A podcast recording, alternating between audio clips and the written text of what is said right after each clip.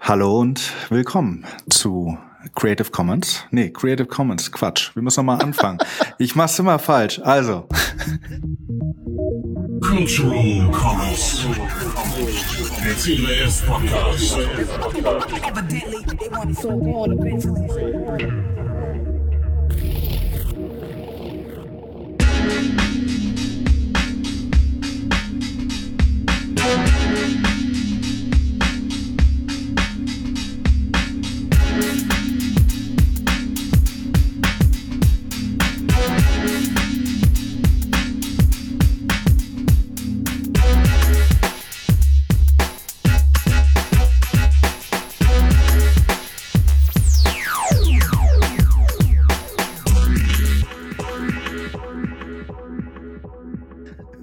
Hallo und herzlich willkommen zu Cultural Commons, dem C3S Podcast, dem internationalen C3S Podcast, muss man ja sagen. Wir gehen ins dritte Jahr. Ähm, könnt ihr das glauben? Also ich jetzt noch nicht. Also wir machen das jetzt nicht schon drei Jahre, aber schon deutlich über zwei Jahre. Und das ist ziemlich gut und anscheinend kommt das hier auch weiter gut an. Wir haben ähm, in den letzten Wochen jetzt gerade, habe ich schon mal gesagt, ähm, einiges an Lob gekriegt und auch an Kritik und das äh, nehme ich auch gerne auf. Das ist sehr gut, weil ähm, nur durch Rückmeldung wissen wir, was jetzt funktioniert, was nicht funktioniert und was gut ankommt und was nicht. Ähm, ich will nicht auf alles eingehen, vielleicht das eine. Ähm, es gibt so ein, also es gibt die, die hören stundenlang Podcasts und die und dann gibt's die, die hören äh, gerne einfach nur mal 20 Minuten das Wichtigste. Und äh, Mike spricht gerne und andere würden es gerne kurz fassen. Und mal sehen, ob wir das in Zukunft äh, beides unter einen Hut äh, bekommen. Auf jeden Fall äh, werden wir das Wichtigste und das Neueste äh, immer am Anfang erzählen und wer dann keine Lust mehr hat, dann macht, der macht dann einfach aus und ihr habt trotzdem alles mitbekommen. Ähm, worüber wir heute sprechen, das sage ich dann gleich. Erstmal sage ich Hallo in die Runde. Ähm, mein Name ist Florian und ich sitze in Mexiko-Stadt. Und ich begrüße eine große Runde, eine tolle Runde. Hallo Mike. Hallo Mike in Düsseldorf. Hallo. Mike ist Mitglied im Verwaltungsrat, wie alle, die hier heute Abend dabei sind, und auch geschäftsführender Direktor. Jawohl. Ich habe auch gleich äh, einen Vorschlag, äh, wie wir das Problem lösen können. Wir machen ich habe das schon gelöst. Nee, wir, wir machen okay. einfach äh, die, die lange Sendung, wie, äh, wie, wie jetzt, äh, wie das hier neuerdings Mode ist, was ich sehr begrüße. Und äh, dann äh, machst du eine fünfminütige Lightning Talk ja, ja. Kurzzusammenfassung mhm. im Nachgang. Genau, der Vorschlag kam auch vorher schon, den habe ich ganz klar abgelehnt, weil das so richtig viel Arbeit ist. Ich bitte da äh, um Publikum. Gerne. Gerne. Oh, da können ja die Anwesenden was zu sagen. Ich, äh, Florian, ich glaube, die Idee ist spitze und du kannst sowas. Dass ich das kann, das will ich gar nicht bestreiten. Machen wir weiter. Hallo Christoph, du sitzt in Marburg. Hallo Florian. Ich find's gemein, dass du Vögel im Hintergrund zwitschern hast. Hört man das? Das ja. war jetzt, nee, das war jetzt eben, war das der Sperrmüll. Aber vielleicht. vielleicht Leider, nee, nee, Moment glaub, mal, den, den Unterschied erkenne ich schon tweet, auch, ja. Tweet, tweet. Na gut. Es kann sein, hier ist es, hier ist es richtig warm und sonnig. Wie ist das Wetter in Mannheim, Johanna? Ähm, ja, also mild, angenehm. Heute kam die Sonne auch mal raus. Man kann sich nicht beschweren. Okay. Und einen haben wir noch, der, der am weitesten weg äh, von mir sitzt. Hallo Bruder. Ahäusen. Ja, hier hat's dir schüttet wie aus Eimern heute. Hier auch. Mhm. Gut, haben wir die Runde zusammen. Ähm, ich will kurz sagen, was wir heute so besprechen. Dann kann jeder auch die Kapitelmarken nutzen und weitermachen oder direkt gleich aus. Äh, wir reden auf jeden Fall am Anfang über, über das, was so Neues gibt, so ein paar News, ein paar Termine und was so in den letzten Wochen äh, passiert ist. Ähm, dann haben wir ein Segment, da freue ich mich ja äh, total drauf, denn wir haben eine GEMA-Expertin unter uns, die Johanna, und äh, wir werden in den nächsten Monaten, vielleicht das ganze Jahr über, äh, uns der GEMA nähern ähm, und das äh, einfach versuchen zu verstehen und auch insgesamt allgemein ähm, über Verwertungsgesellschaften reden. Genau. Das ist also Allgemeinbildung. Mhm. Finde ich gut. Wir haben auch ähm, seit ein paar Wochen, im Grunde seit Dezember, eine überarbeitete FAQ für, für die C3S. Ähm, ich denke, da werden wir ab und an auch äh, drauf Bezug nehmen und davon was erzählen. Das können wir hier auch nochmal verlinken, die neue FAQ, die ist also aktualisiert äh, und jetzt richtig. Ähm, danach machen wir noch ähm, Teil, ähm, wo wir uns über Sachen unterhalten, die wir total interessant finden, aber äh, nicht so wirklich C3S relevant sind. Und am Ende gibt's noch einen kleinen OMC. Das, äh, also Musik. Das hatten wir ja schon immer, aber machen wir dieses Jahr ein bisschen anders. Gut. Ähm, geht's los? Außer ihr habt noch was? Los geht's. Gut. Erster Punkt. Ähm, wir haben lange nach einem neuen geschäftsführenden Direktor gesucht und wir haben jetzt einen. Ähm, das ist jetzt schon ein paar Wochen her. Ähm, sein Name ist Max Gößler und ich verspreche, dass wir äh, ihn hier auch nochmal einladen und dann direkt mit ihm sprechen. Mike, sag mal kurz, wie ist Max zu uns gestoßen? Äh, Max ist schon äh, seit längerem Mitglied in der C3S, also äh, nutzendes Mitglied, weil er selbst auch Musik macht und auch ein äh, Label führt ähm, und er hat sich verstärkt, glaube ich, seit der letzten Generalversammlung in Potsdam so ein bisschen eingemischt äh, und wollte halt ähm, auch so ein bisschen was beitragen, mithelfen, insbesondere in Sachen ähm, äh, Businessplan und äh, Liquidität, äh, denn er ist äh, Diplomökonom, also auf der BWLer-Seite sozusagen zu Hause ähm, und äh, kennt sich mit diesen ganzen äh, Gesetzen, die in der Betriebswirtschaft besonders relevant sind, sehr gut aus. Und äh, das passte einfach ziemlich gut. Deswegen ähm, waren wir, glaube ich, auch alle sehr froh, dass es äh, relativ einfach war, ihn davon zu überzeugen, dass er doch dieses Amt übernehmen sollte. Yeah. Diplom-Ökonom und voll unter Strom.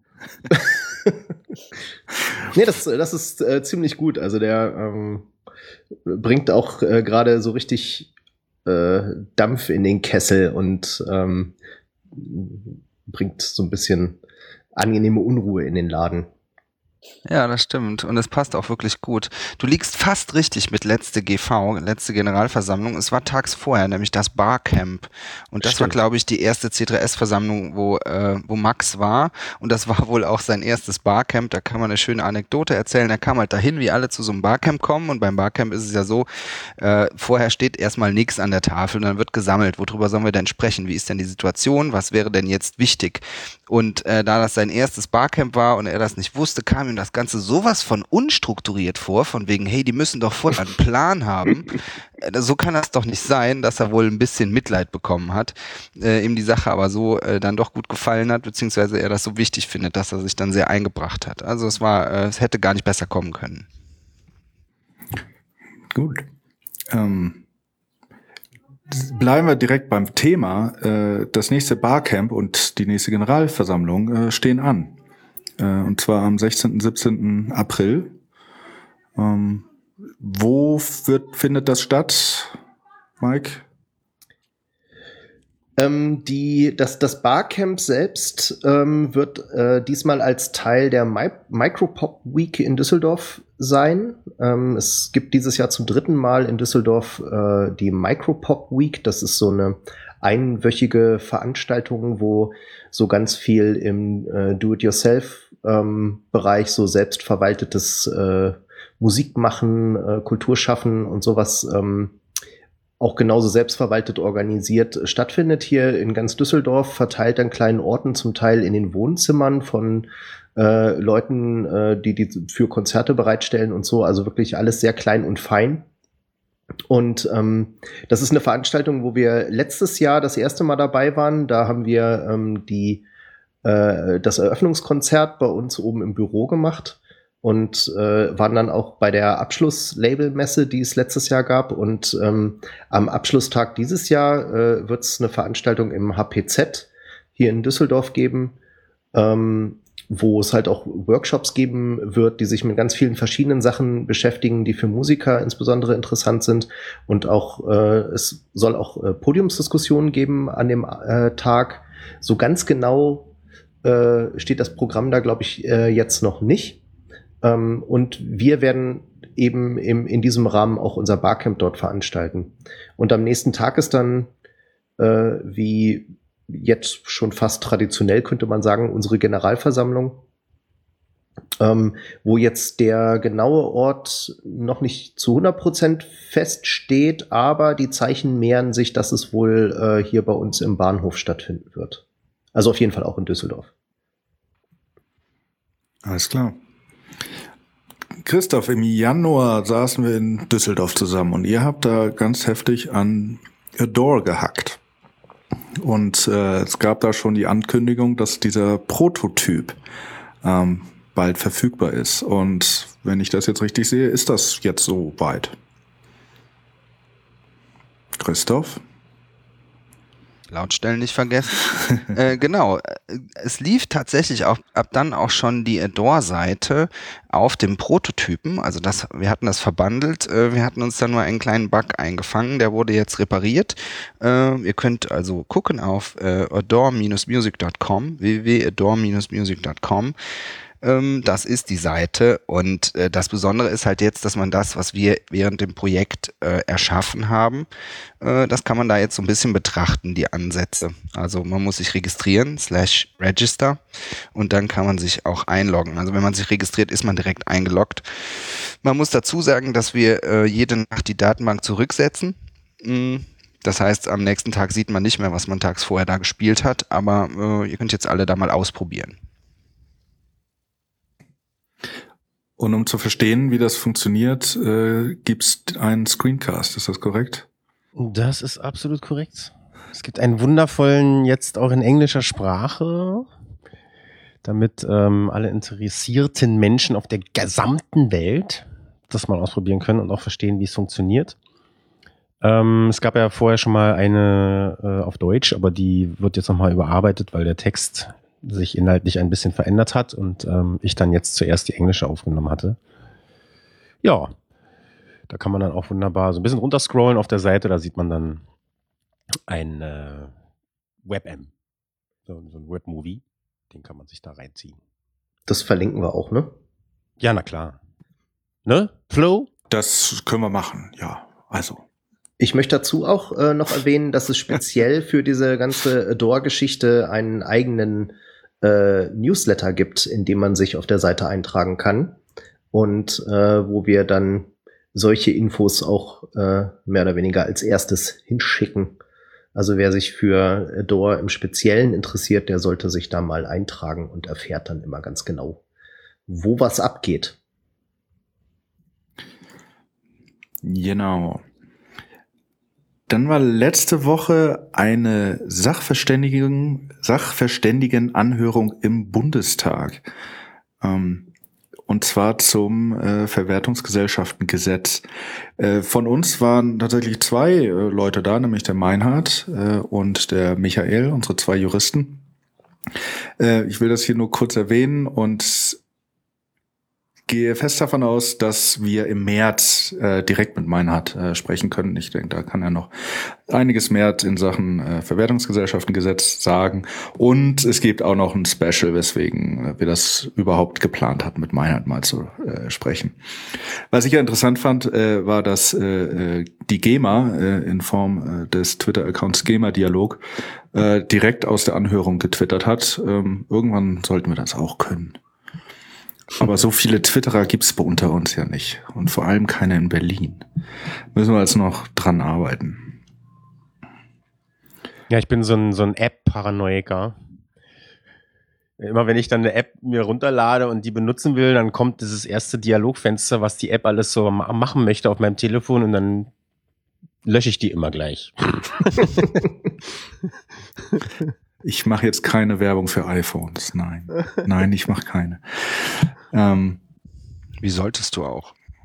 wieso nicht? Okay, nächstes Thema. skip, skip, skip. Ähm, ja, im Januar, wann war das, Mike? Äh, in welchem Januar waren wir in Mannheim? 18, 19. oder?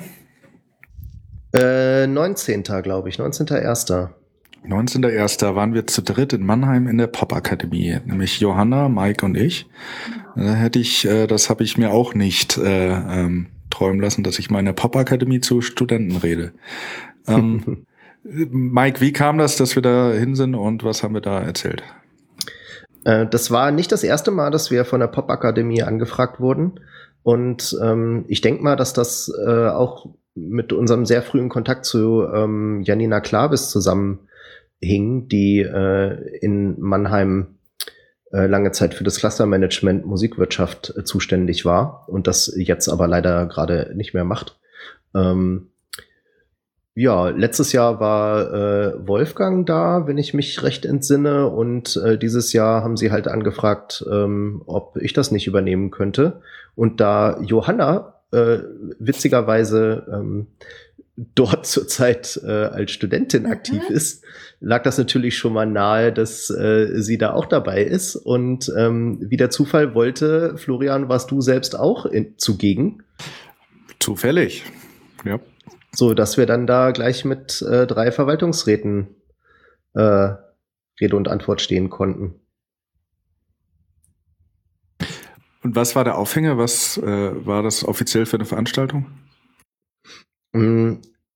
Äh, Johanna, du kannst wahrscheinlich ein bisschen besser was äh, zu der Strukturierung des Studiengangs da sagen. Ich glaube, es war irgendwie der Studiengang ähm, Musikwirtschaft. Genau, Business nennt er sich, also der Bachelor-Studiengang. Ähm, und das war so eine, ja, ich glaube, der Kurs musste auch anwesend sein, aber es war so eine öffentliche Veranstaltung im, im Rahmen der Harmonisierung des Urheberrechts und äh, dann halt auf uns gemünzt. Also wir haben die C3S vorgestellt und, und ähm, erzählt, was wir uns da äh, vorstellen und ähm, was wir, was wir gerade so machen. Und der Mike hat dann auch nochmal ein bisschen ausgeholt und Creative Commons so ein bisschen erzählt und die Idee dahinter. Und das war auf jeden Fall eine sehr coole Veranstaltung. Also ich habe auch noch mit ein paar Leuten immer noch Kontakt, die halt da waren, die mich dann angesprochen haben. Und ich meine, das habt ihr ja wahrscheinlich auch mitgekriegt. Ich fand halt die Stimmung da einfach total konzentriert und sehr interessiert. Also man hat äh, total das gute auch äh, Oh, Johanna ist weg. Ah, da. Total das genau. Gute. Du hast halt äh, ein super Feedback bekommen und ähm, es war halt auch wirklich so, man hatte das Gefühl, du sprichst halt wirklich die richtigen Leute an, äh, weil sie da auch Interesse haben und die haben dann ihre Laptops rausgeholt und irgendwie selber nochmal recherchiert, weil ihnen irgendwie eine Grafik nicht ganz äh, schlüssig geworden ist und ja, wir haben dann, das war nicht so klassisch, dass wir erst einen Vortrag halten und dann danach in so eine Diskussionsrunde starten, sondern das war halt irgendwie kontinuierlich so Rede und Antwort und hier einhaken und da einhaken. Also ich fand es äh, echt richtig cool. Richtig Spaß gemacht. Also was mich da da am meisten äh, beeindruckt hat, war, ähm, dass wir halt irgendwann die 90 Minuten voll mhm. hatten mit äh, Vortrag und Diskussion äh, und wir aber noch ein paar Sachen auch erzählen konnten und dann einfach gefragt haben, ähm, ob noch jemand Lust hätte, länger zu bleiben. Und wir haben ja dann irgendwie, ich weiß nicht, wie lange, eine halbe mhm. Stunde oder sowas noch mal dran gehängt. Ja, bestimmt.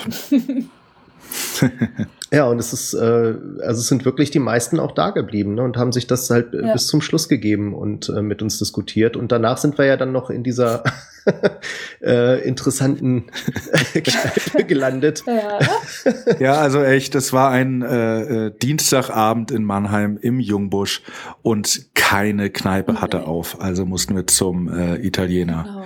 Äh, ins italienische Café, wo der Kaffee gut war, aber ähm, ähm, also ich wollte eigentlich was anderes. Ja, aber, also das Ambiente ließ ein bisschen zu wünschen übrig.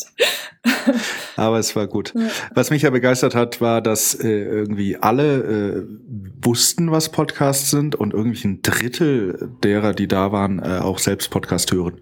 Das ähm, war ein bisschen überraschend für mich, ehrlich gesagt. Aber sehr, sehr positiv überraschend. Ja, es war auch sehr, sehr brauchbare ähm, Kritik an oder wo man halt im Feedback gemerkt hat, wo die ähm, wo wir bestimmte Dinge einfach noch besser erklären können oder wie man ganz anders an eine Erklärung rangehen kann, andere Sachen voraussetzen, andere dafür mhm. weglassen kann. Äh, das fand ich äh, auf jeden Fall alles sehr fruchtbar. Also ähm, ich hoffe, wir dürfen nächstes Jahr wiederkommen. Ja, ich auch. Ich war ja leider nicht dabei, aber ich habe durch Zufall die Folien gefunden und fand die einfach schon toll. Äh, und äh, ja, wir haben ja eben vorher drüber gesprochen. Ihr habt versprochen, die werden veröffentlicht. Das finde ich gut.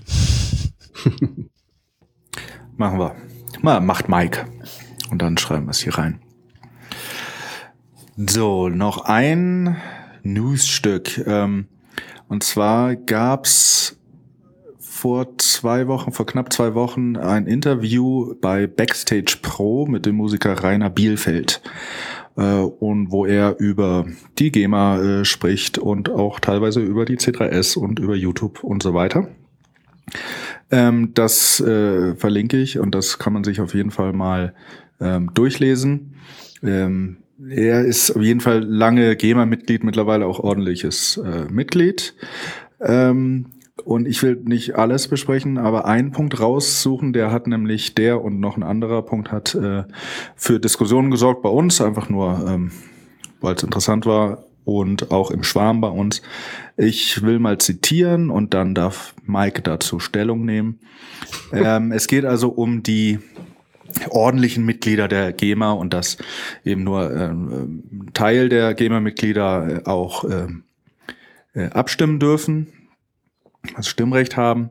Und das ist ja ein Punkt, was wir kritisieren oder was wir auf jeden Fall anders machen werden. Und er sagt dann also, dumm, die, dumm, die, dumm. Und ich bin in der Tat dagegen, dass alle Mitglieder ein Stimmrecht haben. Diesen Punkt halte ich bei der C3S auch für sehr kritisch. Und dann geht's weiter. Ich befürchte grundsätzlich, dass Leute über mein professionelles Leben bestimmen, die selbst keine Profis sind und da auch wenig wissen. Und ich befürchte, unterlaufen zu werden. Wenn jeder Mitglied werden kann, der behauptet, ein Urheber zu sein, dann können auch interessierte Firmen da mal ihre Leute hinschicken. Ach so. ja, da haben wir wohl alles falsch gemacht. Ja. ja. Ja, alle, die äh, quasi ihr Geld mit, nur mit Live-Musik verdienen, zum Beispiel, das sind halt einfach alles keine echten Musiker. Ne? also keine professionellen zumindest. Naja, äh, wie, du veröffentlicht nichts? Also, also, Nein, also äh, es geht ja hier auch um diese Hürde von 30.000 Euro in fünf Jahren Also, dass man ein bisschen Geld damit verdienen kann. Aber ähm, Ja, ich ähm, weiß, aber da fließen ja Live-Gagen nicht mit ein. Ach so, deswegen konntest du nie. Ja, okay. Nö, das war jetzt nicht so der Punkt, aber das ist halt einfach dann die, die, sag ich mal, berufsmäßige Musikerschaft davon abhängig zu machen, ob man über Lizenzeinnahmen 30 Mille in, in den Jahren macht. Ja. Äh, Finde ich halt ein bisschen, naja, ja. ist halt sehr kurz gegriffen. Ne? Verstanden. Ähm, dann, ich ziehe hier jetzt nochmal den letzten Satz, dann äh, äh, können wir das Problem nämlich auch besprechen.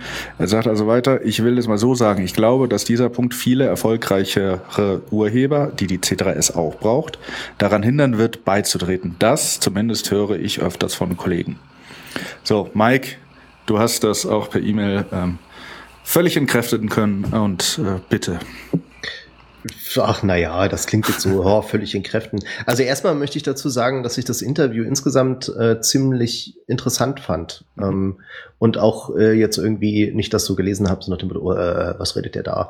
Sondern ähm, ich glaube, dass das alles Punkte sind, äh, die, äh, die wir auch verstehen müssen und ähm, die, die wichtig sind, dass, dass sie jemand ausspricht, äh, damit wir uns damit beschäftigen können.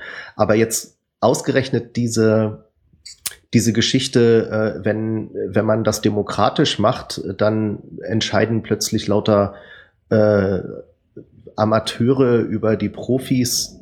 Und da geht's ja dann wahrscheinlich am Ende vor allen Dingen darum, wie viel Geld sie bekommen. Äh, die, glaube ich, sehe ich jetzt in diesem Fall nicht so besonders problematisch. Denn ein ganz wichtiger Punkt bei uns ist ja zum Beispiel, ähm, das Prinzip der 1 zu 1 Ausschüttung generell. Also, dass wir ähm, gerne genau wissen wollen, was eigentlich für Musik gespielt wurde. Und äh, wenn bei Veranstaltung X äh, Summe Y für den Künstler Z eingenommen wurde, dann bekommt dieser Künstler halt auch genau das Geld ausgezahlt, was bei dieser Veranstaltung eingenommen wurde.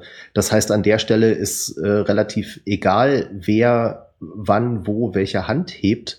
Ähm, diese Gelder werden jetzt nicht alle in einen großen Topf geschmissen, um sie dann am Ende nochmal nach irgendwelchen Statistiken zu verteilen, sondern es wird halt geguckt, äh, wo kommt die Einnahme her und für wen wurde das Geld gezahlt und dann äh, kriegen es diese Leute. Das ist, glaube ich, so äh, das, das Wichtigste, dass man ähm, dass viele Leute übersehen, ne? dass, dass wir halt wirklich äh, dadurch, dass wir äh, bessere Statistiken haben wollen, halt auch besser äh, oder viel, viel direkter auszahlen können an die Leute und gar nicht so einen großen Topf haben, äh, wo es jetzt besonders relevant ist, wer jetzt welches Stimmgewicht äh, für, für welchen Auszahlungsalgorithmus hat oder sowas. Ähm, und dann hat er ja auch angesprochen, dass äh, da irgendwelche Firmen ihre Leute hinschicken, die nur behaupten müssen, äh, Urheber zu sein.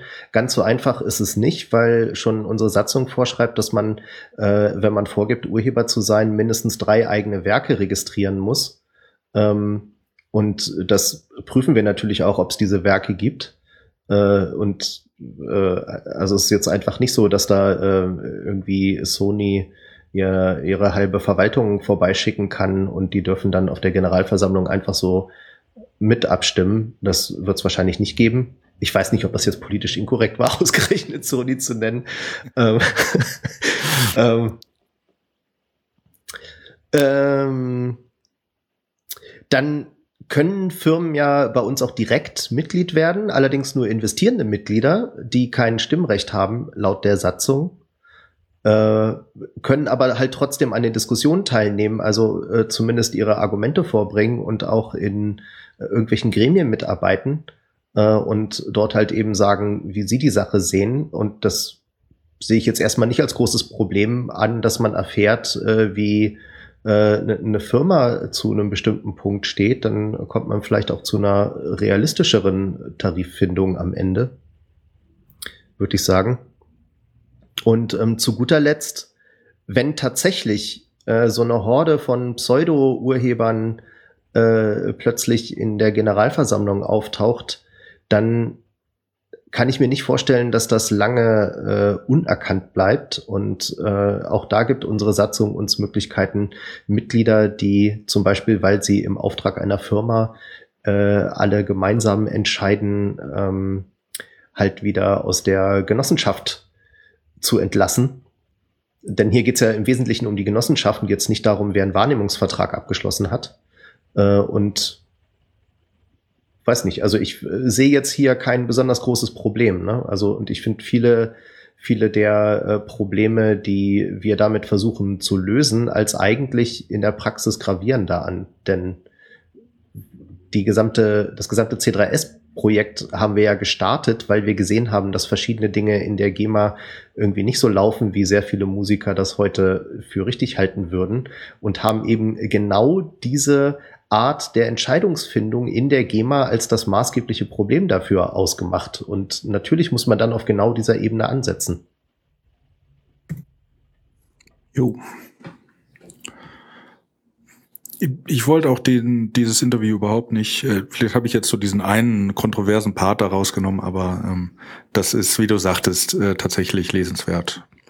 Ja, ja ich, absolut. Ich, ich meinte das absolut. auch gar nicht als Reaktion auf dich oder so, sondern nee. einfach nur ähm, generell für, für diejenigen, die jetzt zuhören, ähm, wenn wir über dieses äh, Interview sprechen und jetzt hier einen Punkt äh, so besonders rausnehmen und da halt eine, eine andere Meinung zu vertreten, äh, dass wir damit nicht sagen wollen, das Interview ist schlecht. So, ne?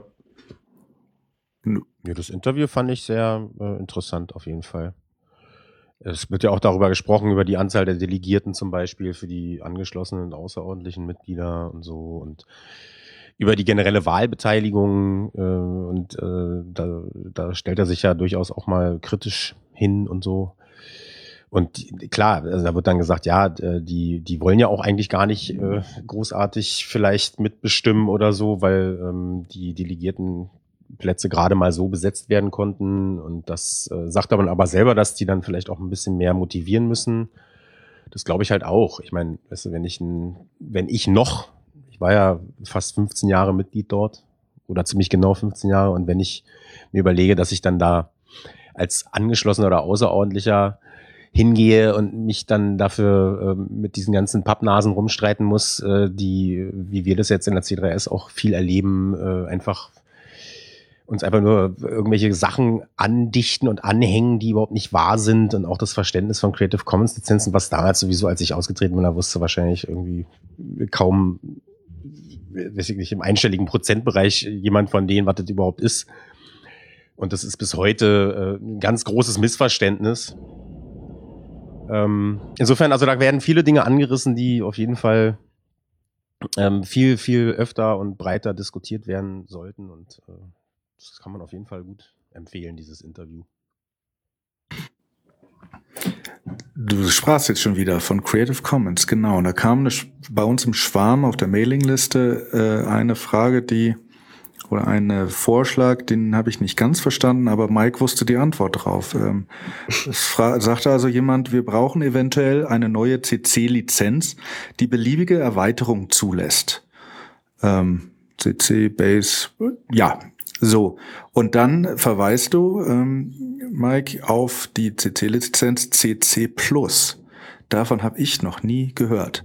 Kannst, mhm. Und es scheint ja auch nicht besonders verbreitet zu sein. Kannst du kurz erklären, was das ist? Ja, die Idee dahinter ist, ähm, dass man eine der normalen Creative Commons Lizenzen erstmal auswählt äh, die ja, äh, wovon die meisten halt eben noch äh, bestimmte Restriktionen haben. Zum Beispiel, dass man äh, das Werk nicht verändern darf oder dass man es nicht zu kommerziellen Zwecken nutzen darf. Und ähm, über diese CC Plus äh, Zusatzlizenz, wenn man so will, kann man so daneben schreiben, ähm, unter folgenden Bedingungen darfst du äh, dieses oder jenes halt doch und dann kann man da zum Beispiel seinen eigenen Lizenzvertrag mit, äh, was weiß ich, musste äh, 50 Euro für zahlen oder sowas äh, mit dran tun. Ne? Also es ist quasi eine, eine ähm, standardisierte Möglichkeit, äh, die Creative Commons Lizenzen um äh, eigene eigene Lizenzverträge, wenn man so will, zu ergänzen, ne? dass man den Menschen halt äh, von vornherein sagt, äh, ich bin nicht kategorisch dagegen, aber dafür möchte ich bitte dieses oder jenes. Ähm, wichtig dabei ist, dass halt die, die eigentliche Creative Commons Lizenz, die man dazu auswählt, äh, dass die davon äh, als solches unbeeinträchtigt ist. Ne, sondern das geht halt dann nur darum, dass man über diese Plus-Hinzufügung äh, dann äh, von vornherein sagt, wie man dann auch relativ automatisiert eben doch die Dinge tun darf, die die Lizenz als solches noch nicht erlaubt. Und damit hätte man im Prinzip genau das, was äh, da gewünscht war, ne? dass man halt äh, irgendwie so eine Standardlizenz hat, weil der, der größte Vorteil meiner Meinung nach äh, von diesen Creative Commons Lizenzen ist, dass sie einfach ein internationaler Standard inzwischen sind, ne? dass halt auf der ganzen Welt ja. äh, man weiß, was, was das heißt, wenn da so ein Kürzel hinter ist. Äh, und deswegen wäre es, glaube ich, eher äh, eine Katastrophe, wenn es plötzlich 30.000 verschiedene Creative Commons Lizenzen gäbe, weil da jeder seinen eigenen Kram mitmacht, sondern es gibt halt diese sechs Standardlizenzen, die überall verstanden werden. Und dann kann man halt eben noch dazu sagen, und wenn man diese oder jene Restriktionen äh, loswerden will, dann kann man das automatisch tun, indem man äh, diese oder jene Zusatzbedingung erfüllt. Verstanden. Gut. so, habt ihr noch was ähm, an News, an CD3S relevantem, was ich vergessen habe? Offensichtlich nicht. Gut, dann machen wir jetzt eine klitzekleine Pause, die man äh, der Aufnahme dann nicht hören wird, weil ich einen Kaffee mir noch holen will. Das ist gut, dann kann ich mal mein halbes Bier wegbringen. okay. Johanna, wie ja, ich weiß schon, was jetzt kommt. Er, er, er, erzähle uns vom ja. Urheberrecht. Ja, das mm, war jetzt auch schon so ein bisschen, ich probiere jetzt meine Erzählstimme anzunehmen, äh, weil das wird jetzt, äh, ja, es war, es war einmal, einmal vor langer, langer Zeit. Und im Mittelalter geht's los. Ähm, genau, ich habe mich mal so ein bisschen damit auseinandergesetzt. Ähm, es hat mich halt interessiert, wie das denn so war mit der Entstehung von Verwertungsgesellschaften. Ähm, ja, also was da passiert ist, wann das angefangen hat, ähm, bis die sich zur heutigen Form organisiert haben. Und da ging, äh, vergingen einige Jahrhunderte.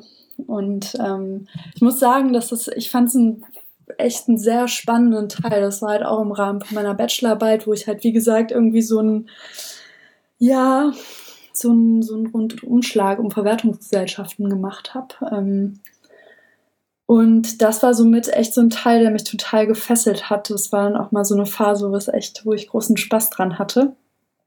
Genau, und wir, ja, ich wollte das jetzt mal so ein bisschen erzählen, weil ich gedacht habe, da haben bestimmt auch andere Interesse dran.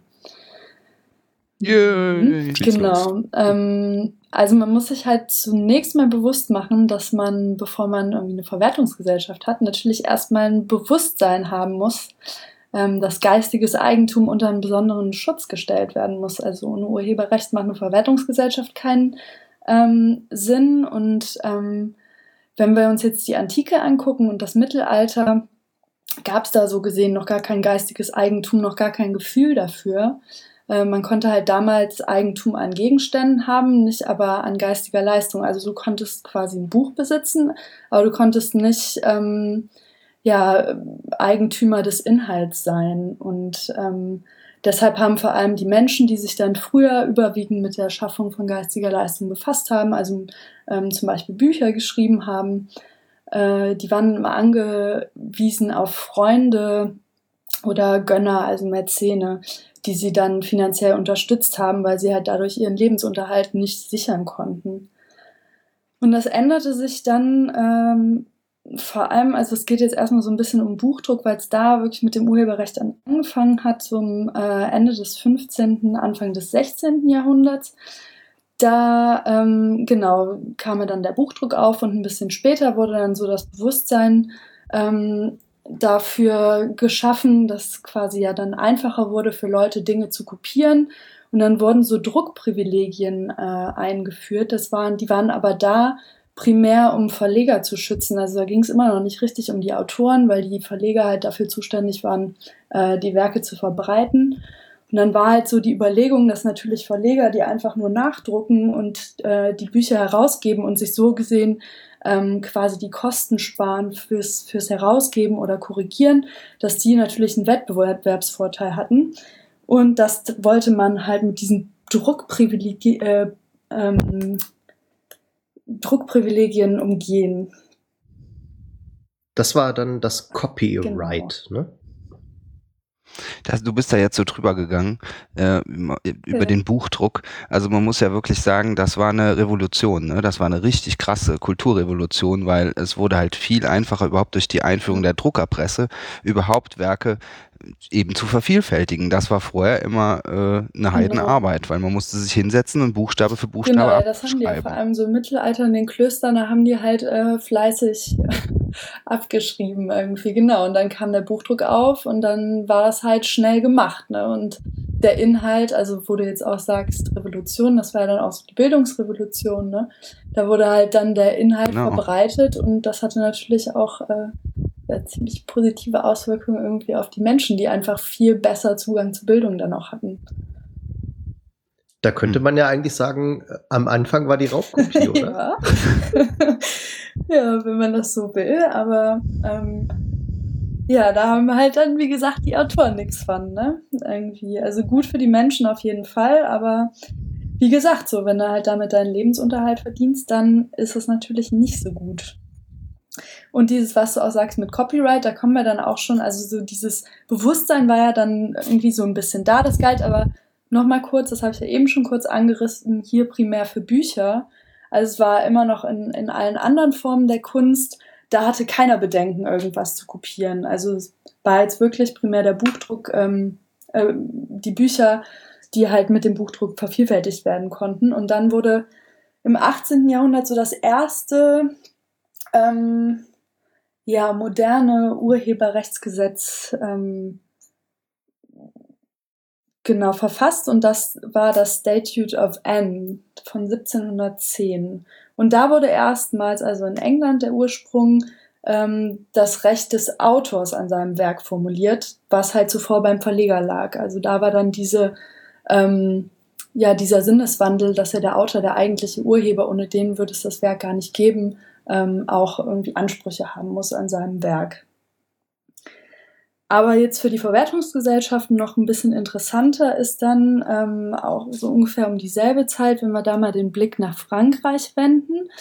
Ähm, da ja, kann man nämlich so den Ursprung von Verwertungsgesellschaften oder ähm, an dem Urheberrecht an Werken der Musik auch irgendwie sehen.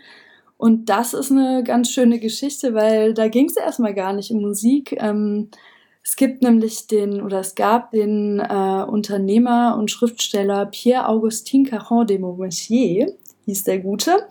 Und der hat ähm, ein Hemmungsrad erfunden, was entscheidend zur Laufpräzision von Taschenuhren beitrug. Also er hat eine Erfindung gemacht und diese Erfindung hat er dann dem königlichen Uhrmacher äh, Jean-André Lepoix ähm, vorgestellt und der fand die so klasse, dass er die als seine eigene Erfindung verkauft hat und äh, ist dann zum König gegangen und hat gesagt, guck mal hier, ein neues Hemmungsrad habe ich erfunden. Ähm, genau, und hat halt in, in keinster Weise erwähnt, dass es gar nicht von ihm stammt. Und das wollte sich der Beaumercier natürlich nicht gefallen lassen und er hat dann den Lepoix, also äh, den königlichen Uhrmacher, in einem öffentlichen äh, Brief angeprangert und hat halt seine Geist, ähm, der war halt total verärgert, dass quasi sein geistiges äh, Eigentum veruntreut wurde.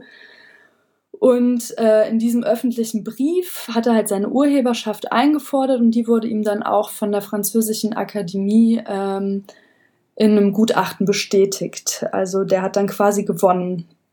Ähm,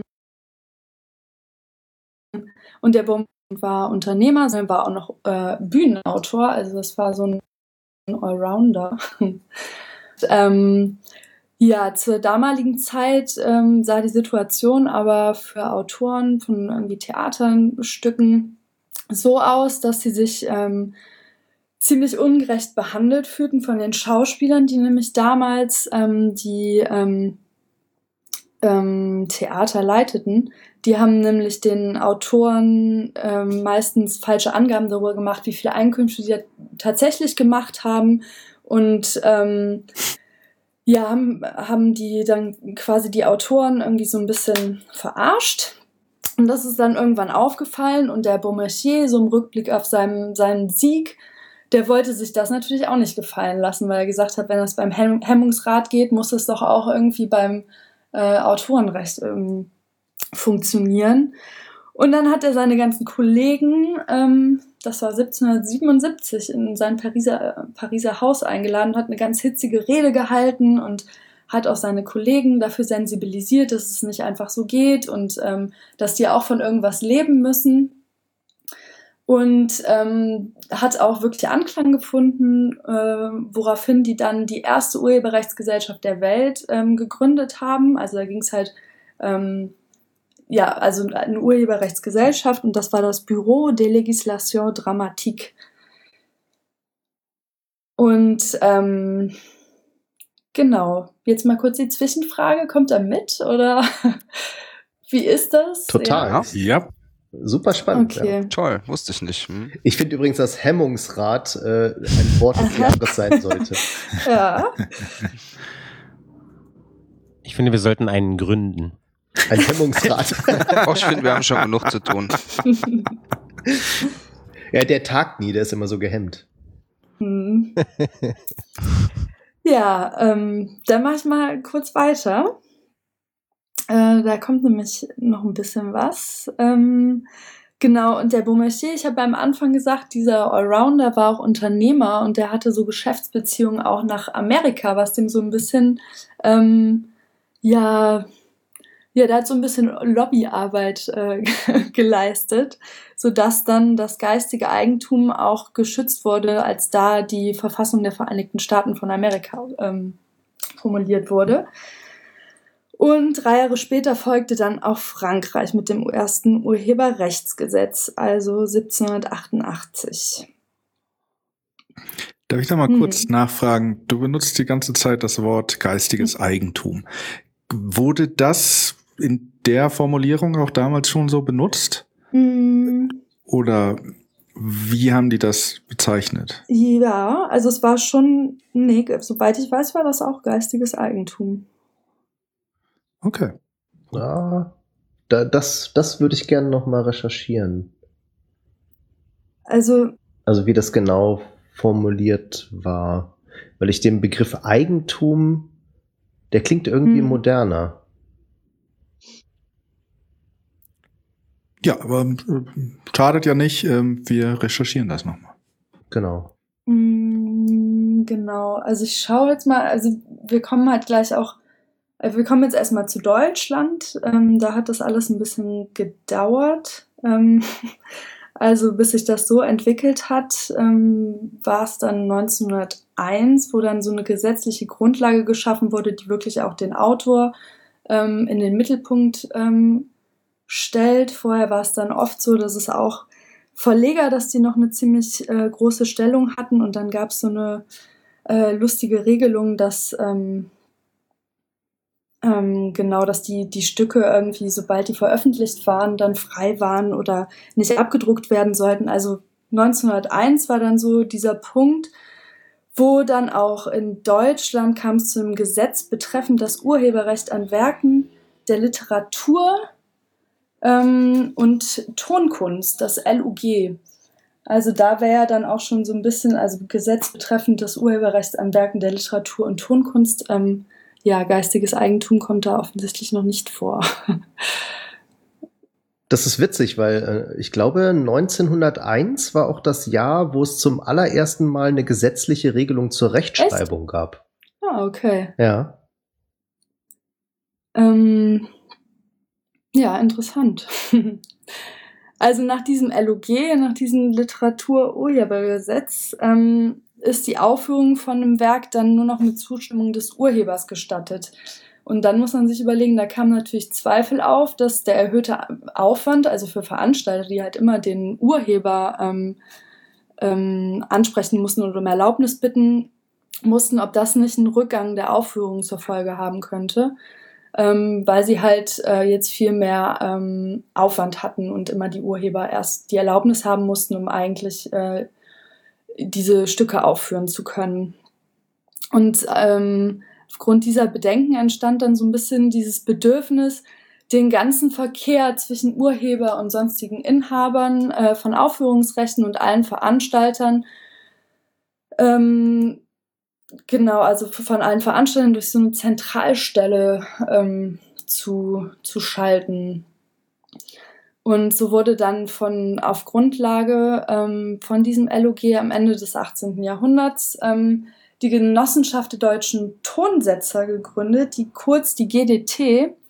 Ähm, die wurde von Richard Strauss geführt und der hat auch so eine Schlüsselrolle. Ich meine, den Namen hört man ja auch äh, oft. Ich glaube, jetzt war 2014, 15 war 150 Jahre Richard Strauss auch. Ähm, ähm, der ja auch eine wichtige Rolle, äh, so eine Schlüsselrolle eingenommen hat in der politischen Diskussion um den Aufbau von Verwertungsgesellschaften. Also er geht so als Urvater, äh, der sich da halt echt hintergeklemmt hat und dafür gekämpft hat. Fällt da nicht immer noch ein zweiter Name, dieser mhm. Humperdinck? Und Ma der die Oper, war das Rotkäppchen äh, gemacht mhm. hat? Ja, Humperdinck fällt, aber ich weiß nicht, ob der Weiß das irgendeiner von euch, ob der. ich glaube, die waren da ja. in einem Boot. Ja, ja, das waren sie auf jeden Fall, aber ob von dem Rotkäppchen ist, kann ich dir nicht sagen. Ähm. Nee, mit Rotkäppchen kenne ich mich auch nicht aus. Okay. ähm, genau. Und die GDT, die hat dann die ähm, Anstalt musikalischer Aufführungsrechte, die AFMA, also ich kürze, so ist die Abkürzung AFMA, ähm, das war dann so die erste Zentralstelle, die halt auch gefordert und erwünscht war, ähm, die die Interessen der GDT als Verwertungsgesellschaft vertreten sollten. Also war so die AFMA diese erste Zentralstelle. Ähm, und die war natürlich dadurch, dass Richard Strauss natürlich da auch mitgemischt hat, vor allem auf eine gerechte Verteilung für Komponisten bedacht. Ähm, und die haben zum Beispiel, das fand ich auch sehr interessant, schon unterschieden zwischen ernster Musik und Unterhaltungsmusik und haben so ein Bewertungssystem entwickelt nach Punkten, was auch irgendwie heute ja noch so in überarbeiteter Form natürlich äh, Bestand hat. Aber das kommt irgendwie schon aus dieser Zeit. Ähm, ja, aber dadurch, dass halt vor allem die Komponisten so in den Mittelpunkt gerückt wurden, war natürlich dann wieder groß, äh, war der Widerstand groß, vor allem von Verlegern und Veranstalten, äh, Veranstaltern.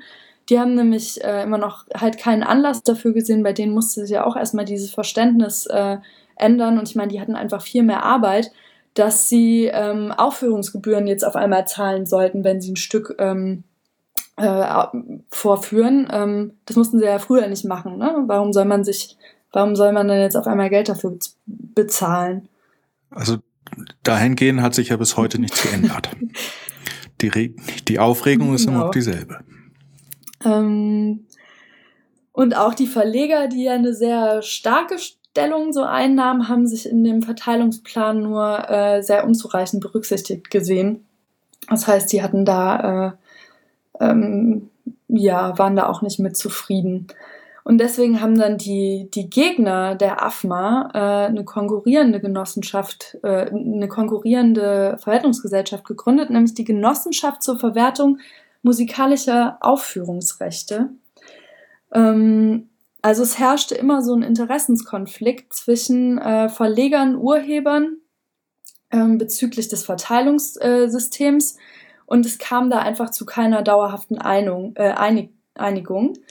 Und dann kam es auch noch dazu, dass die Schallplatte erfunden wurde später und ähm, dann entstand noch mal eine dritte Verwertungsgesellschaft 1909 äh, namens Anstalt für mechanisch-musikalische Rechte GmbH, die AMRE. Ähm, Genau, also müssen wir uns jetzt überlegen. Wir haben irgendwie drei Verwertungsgesellschaften, die sich äh, jahrelang nicht einigen konnten und äh, zu einer einheitlichen Gesellschaft, die sowohl musikalische Aufführungs, ähm, Aufführungs- als auch mechanische Vervielfältigungsrechte, also von der ernsten und der Unterhaltungsmusik, ähm, wahrgenommen hat. Da kam es dann, zu der kam es 1938 als Joseph Goebbels dann die herrschende Konkurrenz zur staatlich genehmigten Gesellschaft zur Verwertung musikalischer Urheberrechte, kurz Stagma, zusammengeführt hat. Und ähm, der lag dann auch das gleichnamige Stagma-Gesetz zugrunde. Und das zentralisierte so die Tätigkeit von Verwertungsgesellschaften und erschwerte vor allem auch die Bildung neuer Verwertungsgesellschaften. Und ähm, das ist wie so eine Gleichschaltung, ja, nicht wahr? Also also es war quasi ein, ein Monopolgesetz? Genau, also es wurde halt alles äh, überwacht und äh, zentralisiert äh, mit Grundlage mhm. des Stagma-Gesetzes, so wie man das auch als, also ja, es wurde halt alles gleich geschalten irgendwie. Ähm, genau. Und da muss man natürlich auch überlegen, dass in der Zeit vor allem äh, es auch zu, zu Einnahmesteigerungen kam, was halt auch so ein bisschen durch ähm, oder was halt äh, aufgrund von diesen Landeroberungen äh, war im Verlauf des Krieges. Und das war so die Zeit, wo die Orientierung an kulturellen Werten eher in den Hintergrund geriet und es halt primär zu so einer oder äh, vermehrt zu so einer wirtschaftlichen Ausrichtung kam. Ähm, genau. Und nach dem Zweiten Weltkrieg ähm, da wurde das Stagmerhaus dann komplett zerstört, aber die Arbeit konnte äh, weitergeführt werden ähm, 1947 durch ähm, die Gesellschaft für musikalische Aufführungs- und mechanische Vervielfältigungsrechte, die GEMA. Und dann war es in der DDR noch so, dass äh, es da auch eine Anstalt gab, die AWA oder AWA. Das war die Anstalt zur Wahrung der Aufführungsrechte. Und da war es dann so, dass die immer sehr bemüht waren, äh, so einen Austausch zu haben, sodass dann nach der Wiedervereinigung ähm, die auch zusammengeführt wurden zur GEMA. Ähm, genau. Punkt. Das ist interessant, das hat man yeah. auch noch nicht mitbekommen. Ey, da gibt's noch so viele interessante Details. Danke, Johanna. Ich muss mich mal kurz berichtigen. Ich habe eben Rot Rotkäppchen gesagt und habe dem Humperding damit äh, Unrecht getan. Es war nämlich ah, Hänsel okay. und Gretel. Das war wohl sein, also es war damals wirklich eine sehr bekannte äh, Arbeit, eine sehr bekannte Oper, die dann eben auch vom, habe ich eben gefunden, Royal Opera House, äh, das war das erste komplette, die erste komplette Radioübertragung, die die damit gemacht haben.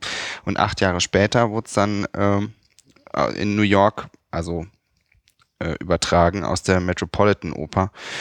Und ja, das ist ja genau das, wofür dann Verwertungsgesellschaften da sind. Ne? Jemand erschafft so ein Werk und das wird dann halt eben äh, wieder, mhm. wieder verbreitet, ja, auch kopiert. Also so äh, Rundfunk und Fernsehen sind ja eine ähnliche Revolution gewesen wie die Druckerpresse früher und wie das Internet es halt jetzt ist, nicht wahr? Also es wird immer einfacher, was mhm. zu verbreiten. Ja.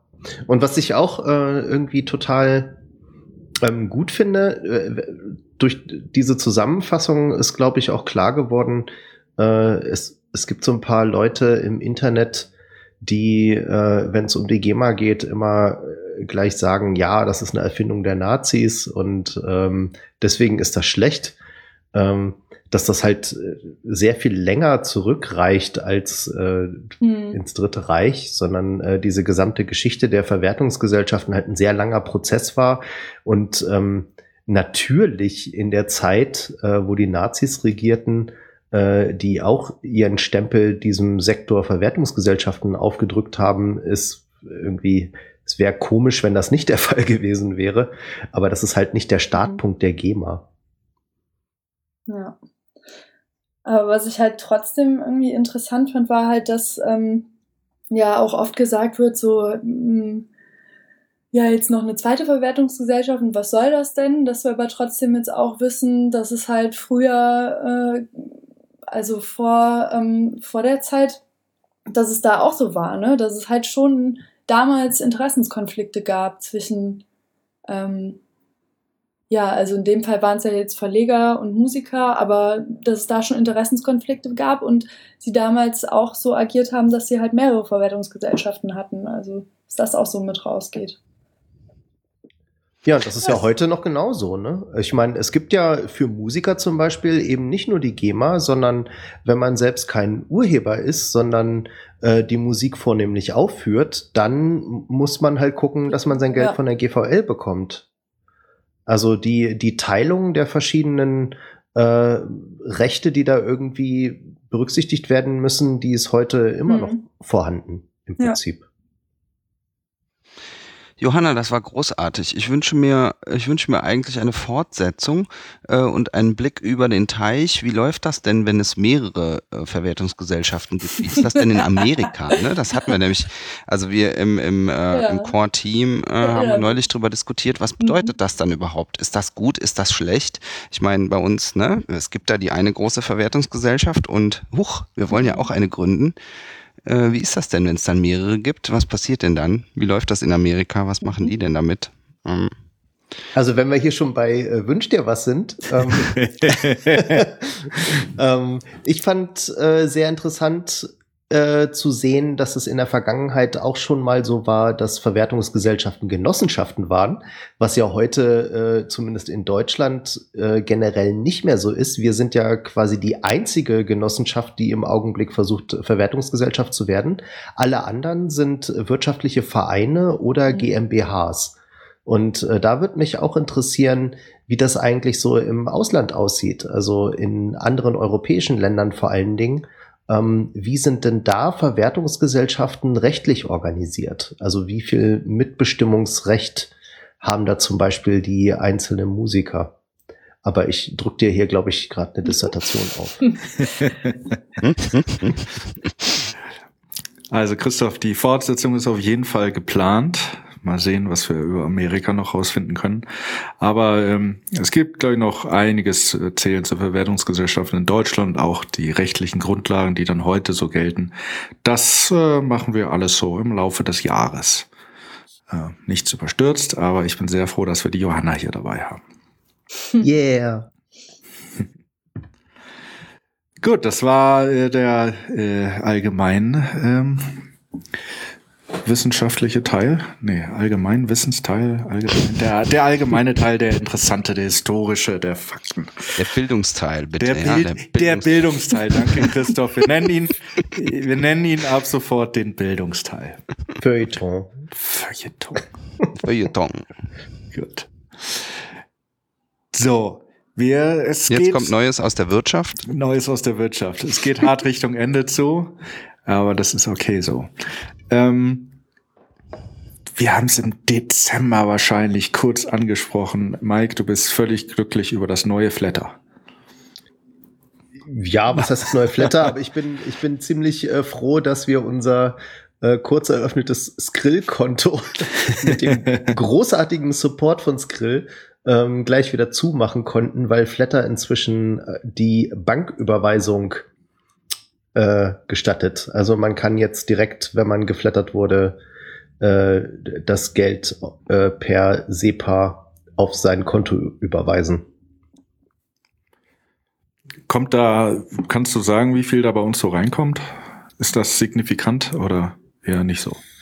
Also ich weiß, über den Podcast kommt, glaube ich, nix. Die Message ähm, ist, die Message ist, es könnte mehr sein. ja, flattert uns, flattert uns. Das kommt bei uns an. Ähm, was ich, was ich gut finde, ist, äh, wir müssen ja diesen ganzen Kram, der da äh, auch über Flatter reinkommt, irgendwie verbuchen. Ne? Also das muss ja in unsere äh, dann irgendwie im, im Jahresabschluss wieder auftauchen. Das heißt, man braucht Dokumente, die zeigen, so und so viel Euro sind von dann bis dann äh, über diesen Flatterdienst reingekommen. Und ähm, die, die haben bei Flatter kürzlich ihre Homepage umgestellt und plötzlich gab es da überhaupt nichts mehr. Also man konnte noch nicht mal mehr auf seine vergangenen äh, auf seine vergangene Flatter-Historie äh, zurückgreifen und äh, Downloads machen von äh, den Sachen, die man in der Vergangenheit gekriegt hat. Und dann habe ich da äh, mich kurz gemeldet mit einer Support-Mail, Support-Anfrage und gesagt, hier, wir brauchen für unsere Buchhaltung irgendwie da mal dringend Angaben. Und ähm, äh, die Antwort war dann also wirklich relativ fix innerhalb von einem Tag oder so, ja, wir müssen das sowieso neu umstrukturieren, ähm, sagt uns einfach, wie ihr es haben wollt, weil jetzt bauen wir das gerade, dann äh, können wir es auch so bauen, wie ihr das braucht. Also das war äh, ziemlich gut. Wir haben dann auch gleich unsere Wishlist da eingereicht und äh, schauen jetzt mal, was da kommt. So soll das sein. Also alle Leute, die in Deutschland Flatter äh, benutzen, können sich dann hoffentlich darauf freuen, dass es demnächst auch äh, für das Finanzamt vernünftig auswertbare äh, Sachen runterzuladen gibt bei Flatter. Wir haben hier. Ah, ah da ist er, Bruder. Schön dich zu hören. Du bist gleich dran. Nee, nicht wirklich. Ähm, nicht wirklich. Danke. Ach, du kannst immer, du kannst immer sagen, was du willst, eigentlich zu jedem Zeitpunkt. Deswegen bist du ja dabei. Yeah. Wir haben hier auch im äh, Podcast schon des Öfteren über ein Plugin für unsere Task Management, Projektmanagement Software Redmine nee, das ist nicht unsere, aber die, die wir nutzen, äh, gesprochen. Ein Plugin, das es diesem Redmine erlaubt, auch PGP verschlüsselte E-Mails zu verschicken. Ja, lang und breit darüber erzählt. Ähm, und Christoph, was ist da jetzt mit passiert? Ja, also wir machen ja freie Software und stellen die auch ins Netz und hm, vielleicht hat äh, ist niemand drauf gekommen äh, in der Zeit, als das noch unter Chili firmierte. Wir hatten, waren ja da mit so einem Fork von Redmine unterwegs, aber neulich wurde das ja zu Redmine zurückportiert äh, vom Alex und ja, also noch mehr Leute finden unsere Idee gut und wollten das auch nehmen und diesmal hat uns besonders gefreut, wer das war. Das ist nämlich die ist die Freedom of the Press Foundation. Also das sind die Jungs, mit denen der Snowden gerade zusammenarbeitet ähm, die hat nämlich angefragt, ob sie da, äh, sie wollen das auch benutzen für ihr Issue-Tracking, für ihr Projektmanagement äh, und hat angefragt, ob sie es weiterentwickeln können. Und hey, natürlich kann uns nichts lieber sein, als wenn die äh, das, was sie anders haben wollen da drin, besser machen äh, wir haben da eh gerade im Moment keine Zeit für, müssen uns an, um andere Dinge kümmern. Äh, auf jeden Fall sind die da jetzt fleißig am Weitermachen. Ja, und sie haben äh, offiziell geforkt, ne?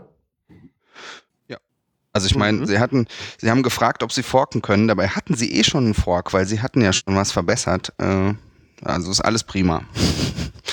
Jedenfalls haben sie auch versprochen, dass sie uns alles zurückgeben und wir es weiter benutzen dürfen, wie das halt so ist bei freier Software. Das fand ich super. Ja, also ich finde das äh, einen ziemlichen Schulterschlag vor allen Dingen für die Arbeit, die Alex da geleistet hat, dass die Freedom ja. of the Press Foundation mhm. äh, den Code äh, so gut findet, dass sie ihn selbst einsetzen wollen. Ne? Und wenn die halt mit äh, mit Menschen wie Edward Snowden zusammenarbeiten, dann kriegt man so ungefähr eine Vorstellung davon, äh, was das was das heißt. Coole Sache. Mike, das nächste musst du erklären. Das ist auch eine coole Sache. Äh, ach so, ja. also ähm, wir, wir hören ja nicht nur unseren eigenen Podcast, sondern einige von uns hören auch andere Podcasts. Unter anderem äh, höre ich zum Beispiel äh, relativ regelmäßig Logbuch Netzpolitik. Und es, es liegt schon lange zurück. In Folge 105 äh, freuten sich äh, Linus und Tim darüber, dass sie einen Rekord aufgestellt haben über den weitest auseinanderliegenden Fernpodcast, äh, der da mit äh, etwas über 8000 Kilometer angegeben war. Und ähm, wir wollen jetzt hier nicht so rumprotzen, aber ähm, da wir diesen Podcast gerade aufnehmen mit äh, einer Person in Mexico City und einer Person in Berlin, liegen wir bei äh, 9000 726,57 Kilometer. Also die Zentimeter sind jetzt vielleicht nicht ganz so exakt, aber äh, es sind so knapp 9800 Kilometer. Also ich würde sagen, das haben wir schon mal übertroffen. Und das jeden Monat. Yeah. Yeah. Ja, und aus der Zukunft, ne? Das hier ist die Aufnahme 2 2017, da hat sich jemand vertippt. ja, das, man kann halt dieses Pad, den, den Titel des Pads nicht mehr ändern. Also Aber es ist schon, ich, ich finde halt äh, extrem beeindruckend. Also ich finde, an dieser Tatsache sieht man mal, was diese moderne Kommunikationstechnik heute zu leisten in der ja. Lage ist. Ja. ja. Dass wir halt über eine ne Strecke von fast 10.000 Kilometern ohne wirklich merkliche Latenz miteinander sprechen können in so guter Tonqualität. Ja, die Qualität ist besser als Telefon, genau, ja. Ja, äh, ich, wenn du, wo du die Latenz ansprichst, ich habe das äh, am Kongress mit dem Markus mal durchgerechnet, wir haben uns ein bisschen verrechnet, aber äh, ich habe es nochmal nachgeschaut. Äh, die Latenz, nee, also die, der Roundtrip hin und zurück, also ein Ping von mir zum Mumble-Server. Der Mumble-Server steht in Deutschland irgendwo, ja, ist äh, knappe 150 Millisekunden. So, wenn man bei Wolfram Alpha äh, äh, nachguckt, was denn die Lichtgeschwindigkeit ist und vor allem, nee, vor allem, was die, das Licht von Mexico City nach Berlin so braucht und zurück, dann ist das eben, wenn das Glasfaserkabel jetzt ganz gerade wäre, ja, und nicht mhm. erst über USA und dann durch den Teich und dann über England und so weiter, dann äh, wäre die äh, der Roundtrip äh, so bei 90 Millisekunden. Uh. Das heißt, 90 Millisekunden, da kommen wir gar nicht drum rum, ja. Ja. Und da kommen nur noch 60 Millisekunden obendrauf, die durch erstens Umweg ähm, kommen und zweitens durch halt die Switche, die dazwischen sind. Und das finde ich ganz, ganz enorm. Mhm, mh. Also wir sprechen hier mit Lichtgeschwindigkeit in unserem Podcast. Absolut, absolut. das, das muss der Titel sein. Der Podcast mit Lichtgeschwindigkeit. Der Podcast mit Lichtgeschwindigkeit. Machen wir. Schreib das mal wer auf, da ins Pad. Gut. Ähm, und dann kommen wir zum Schluss. Am Schluss haben wir. Noch, ich glaube, wir, wir, müssen noch wieder so ein Rätsel einbauen, oder ist es dafür zu früh? Du, Der, ja, jetzt die Leute, die so. das, ob die das wirklich gehört haben, da hat uns das letzte Mal tatsächlich jemand dieses Kürzel zurückgeschickt. Ja, und der hat auch Aufkleber bekommen. Ähm, ja, können wir machen.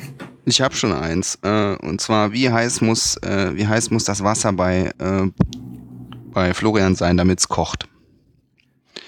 Genau. Die zweite Frage ist, äh, werden die Kartoffeln schneller gar oder nicht? da habe ich jetzt Insider-Informationen. Ich weiß das ganz genau. Sehr gute Fragen. Also, was ist die Siedetemperatur ja bei mir? Die anderen müssen Wolfram, Wolfram Alpha benutzen. Genau, da steht's drin. Was ist die Siedetemperatur von Wasser? Da, wo ich bin. Und Ah, kochen die, die sind, werden die Kartoffeln schneller gar oder langsamer? Sehr schöne Fragen, Christoph. Danke. Und wer das beantwortet, kriegt wieder Aufkleber geschickt oder haben wir noch was Besseres? ja, wir machen mal Aufkleber, genau.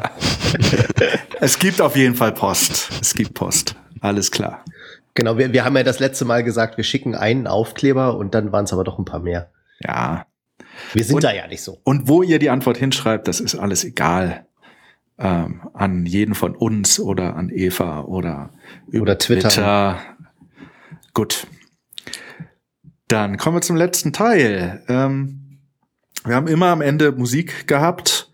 Und jetzt äh, kommt aber Mike dauernd mit super Vorschlägen und hat vorgeschlagen, lasst uns das doch nicht selbst aussuchen, sondern äh, euch, äh, unsere Hörer aussuchen.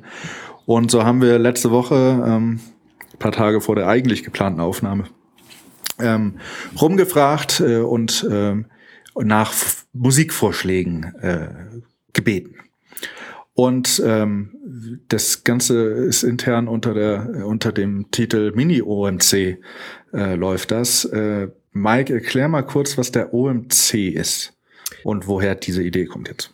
Das ist in gewisser Weise so ein bisschen der Gründungsmythos äh, der C3S, wenn man so will. Äh, wir haben vor äh, in, inzwischen zehn Jahren äh, Wettbewerbe veranstaltet. Äh, Christoph und ich waren da involviert ähm, äh, als Teil des AStA äh, der Universität Marburg und ähm, haben halt als zentrale Teilnahmebedingung für diesen Wettbewerb gesagt, hier, ihr könnt hier Musik einschicken, wenn ihr diese Musik unter eine Creative Commons Lizenz stellt und wir veröffentlichen die dann auf einem Sampler und laden euch äh, zu einem Konzert ein, wenn ihr halt von der Jury gewählt werdet und könnt dann halt live spielen vor einem großen Publikum auf einer Party, die wir organisiert haben. Und äh, der, der der Grund, warum wir das gemacht haben, war, dass, dass die Creative Commons Lizenzen vor zehn Jahren halt so gut wie niemand kannte, insbesondere in, unter Musikern kannte das einfach niemand. Und wir wollten halt äh, Musiker dazu anregen, sich erstens mal mit dem Urheberrecht als solches auseinanderzusetzen, dass sie überhaupt mal ein Gefühl dafür bekommen, welche Rechte sie überhaupt haben an Musik, damit sie überhaupt in der Lage sind zu entscheiden, ob sie einen Vertrag, den man ihnen vorlegt, äh, unterschreiben wollen oder nicht. Also sie einfach darüber ein bisschen informieren und gleichzeitig halt eben auch darüber äh, zu informieren, was es inzwischen so als äh, alternative Konzepte von Lizenzformen im Internet gibt, weil das Internet ja halt damals schon äh, sehr wichtig war. Ja, und äh, irgendwie hat mich das daran erinnert, dass wir diese Wettbewerbe gemacht haben. Die machen wir ja schon seit Ewigkeiten nicht mehr. Äh, und äh, ich fand an diesen Wettbewerben immer am spannendsten die Zeit, wenn halt die Bewerbungsphase war und dann Leute ihren, ihre Musik eingeschickt haben und wir halt im Asta zwei Wochen lang oder drei Wochen lang immer nur gehört haben, was da so reinkam. Und das war halt einfach immer super spannend und super witzig und ähm, äh, einfach eine, eine großartige Erfahrung, so viel interessantes Zeug zu hören und dann natürlich auch sehr spannend für die Leute, die was einsendeten. Und deswegen dachten wir uns, oder dachte ich mir, warum sollen wir eigentlich hier immer der erlauchte Kreis sein, der irgendwie Musik vorschlägt, die ihr euch dann anhören müsst? Äh, schickt uns doch einfach Musik unter CC-Lizenzen ein, äh, die ihr gerne hören würdet am Ende unseres Podcasts. Und das haben wir jetzt mal gemacht. Das ist dann bitte jetzt auch schon der Aufruf fürs nächste Mal, stimmt's? Genau. genau. Damit das nicht so kurz vor knapp kommt. Ballert uns zu. Am besten über die genau. Schwarmliste, oder? Wenn wir jetzt schon den Aufruf starten. Ja, da sind ja oder, alle oder drauf. per Twitter. Oder, oder per, per Twitter. Oder per E-Mail. Info-E-Mail. Aber bitte keine Anhänge schicken. bitte nur Links auf Files. ja, keine äh, Anhänge. Genau. Schickt uns also für den äh, die Aufnahme im März. Wir haben ja jetzt gerade Februar. Ähm, eure Musikwünsche an äh, CC Musik. Sollte es sein, schreibt bitte den, den, den Bandnamen und den Titel und am allerbesten einen Link. Irgendwie jetzt, äh, jetzt die Tage kamen vor allem Soundcloud-Links und ein Yamendo-Link. Äh, das funktioniert. Da kann man es dann, kann ich es dann runterladen und am Ende auch. Da können wir es uns anhören, ähm, äh, sehen, was wir toll finden und dann kann ich das hier auch einbinden. So, Ähm, soll ich jetzt alle vorlesen, die reingekommen sind, oder nur unseren Sieger verkündigen? Nö, sag mal, sag mal nur, wer gewonnen hat, weil sonst, sonst sind Find wir traurig. Diese anderen Ja, sind genau. traurig, ja. Genau. Gut. Ähm, es kamen ein paar Vorschläge rein. Ich möchte einen noch, äh, der nicht gewonnen hat, weil ihr das gar nicht angehört habt mehr, aber noch erwähnen. Es kam nämlich äh, äh, ein Song oder überhaupt die Band Drögen Boys äh, wurde vorgeschlagen. Drögen Boys, das hört sich, ähm, das hat gar nichts mit Drogen zu tun, sondern äh, äh, das ist ein Projekt aus dem mit Ursprung in dem kleinen Örtchen Drögen-Niendorf. Drögen-Niendorf liegt an der Bundesstraße zwischen irgendwo Soltau und Lüneburg. Und ich erwähne das deshalb, weil die Jungs kenne ich und wir waren da mit meiner eigenen Band schon da und haben Tag äh, aufgenommen, bevor wir dann abends bei mir in, im äh, Heimatort äh, gespielt haben. Und äh, also einen äh, schönen Gruß äh, nach Drögen-Niendorf. Ähm, hat mich sehr gefreut. So, ist das Schiebung? Schiebung? Nee, nee, das ist ja jetzt hier äh, nur ehrenhalber erwähnt. Also du, du, du, du hast das nicht selbst eingereicht. Ich habe das nicht selbst, selbst eingereicht. Nein, es wurde eingereicht und ich habe mich sehr gefreut darüber, ähm, weil ich wusste, wer das ist. So, und diese Woche äh, wird gespielt, weil gewonnen hat, weil wir waren uns da sehr einig, äh, eine Band namens Professor Click mit dem Titel Wire and Flashing Lights. Und das kommt gleich am Ende, ähm, wird auch verlinkt, kann man sich auch runterladen. Und äh, da habe ich mich sehr drüber gefreut. Hm. Ja, Und- keep it coming. Und nächstes Ja, Mal seid ihr drin. Genau. Ich glaube, Bruder, du darfst auch deine eigenen Sachen ein, einreichen. Du kannst es ja anonym machen. Ich wollte eben sagen, das ist genau der Grund, warum wir beim Open Music Contest die Sachen der Jury immer anonym gegeben haben, damit die nicht wussten, ah, die Band kenne ich ja von irgendwoher. Ja, das müssen wir vielleicht noch ein bisschen optimieren, wie wir das irgendwie machen. Also wir hatten, wir hatten tatsächlich, ähm, ich habe hab ja selbst auch schon mal an so ein paar Musikwettbewerben teilgenommen und ich fand äh, davor einfach alle Musikwettbewerbe, an denen ich selbst teilgenommen habe, scheiße. Ähm, weil ich immer so das Gefühl hatte, die entscheiden nicht wirklich wegen der Musik, sondern die entscheiden wegen keine Ahnung was, weil die Homepage so toll aussieht oder keine Ahnung.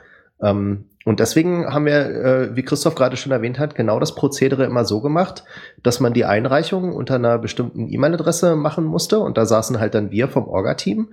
Wir haben das alles zusammengesammelt und haben daraus äh, anonymisierte äh, CDs zusammengebrannt, die wir dann der Jury gegeben haben, dass die nur wussten, welche Titel jeweils von einer Band waren und ansonsten überhaupt nichts und danach halt eben entschieden haben.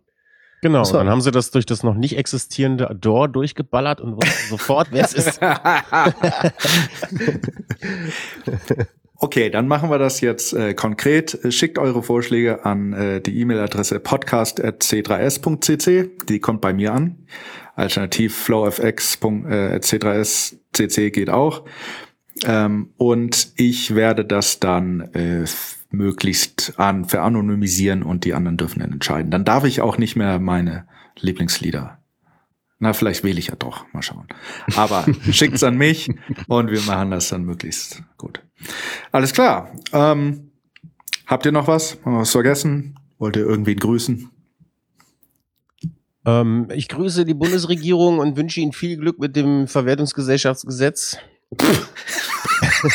Ja, das, nee, da muss man wirklich Glück wünschen. Äh, und da müssen die ein bisschen aufpassen, dass das nicht nachher noch verfassungswidrig wird. Wir haben da interne Informationen und äh, ja. Ja, oder vor dem EuGH scheitert. Ne? Der auf jeden. es bleibt spannend. Ich finde auch äh, toll, ich habe jetzt gerade mal während äh, Johannas äh, Vortrag äh, mal ein bisschen äh, rumgelesen, auch auf der Wikipedia-Seite. Und das ist äh, ganz toll, dass äh, damals auch schon die, die E- und die U-Musiker gegeneinander kämpften und äh, einige von den E-Musikern die U-Musik als Aftermusik bezeichnet haben. Also echt, also es gibt so echt diese Grabenkämpfe, das ist, ich glaube, das wird sich niemals ändern. Ja, da brauchen wir auf jeden Fall eine Gleichberechtigung. Ja, absolut. Ja. In diesem Sinne, ne, würde ich In sagen. diesem Sinne. Ich danke euch. Danke Mike. Danke Bruder, Christoph, Johanna. Wir hören Danke uns dir. Gerne. Genau, danke Florian. Klick. Gerne. Wir hören uns wieder und ähm, bis dahin. Tschüss. Ja, macht's gut. Tschüss. Ciao. Cultural Commerce. Der CBS Podcast. Evidently, they want it so hard eventually.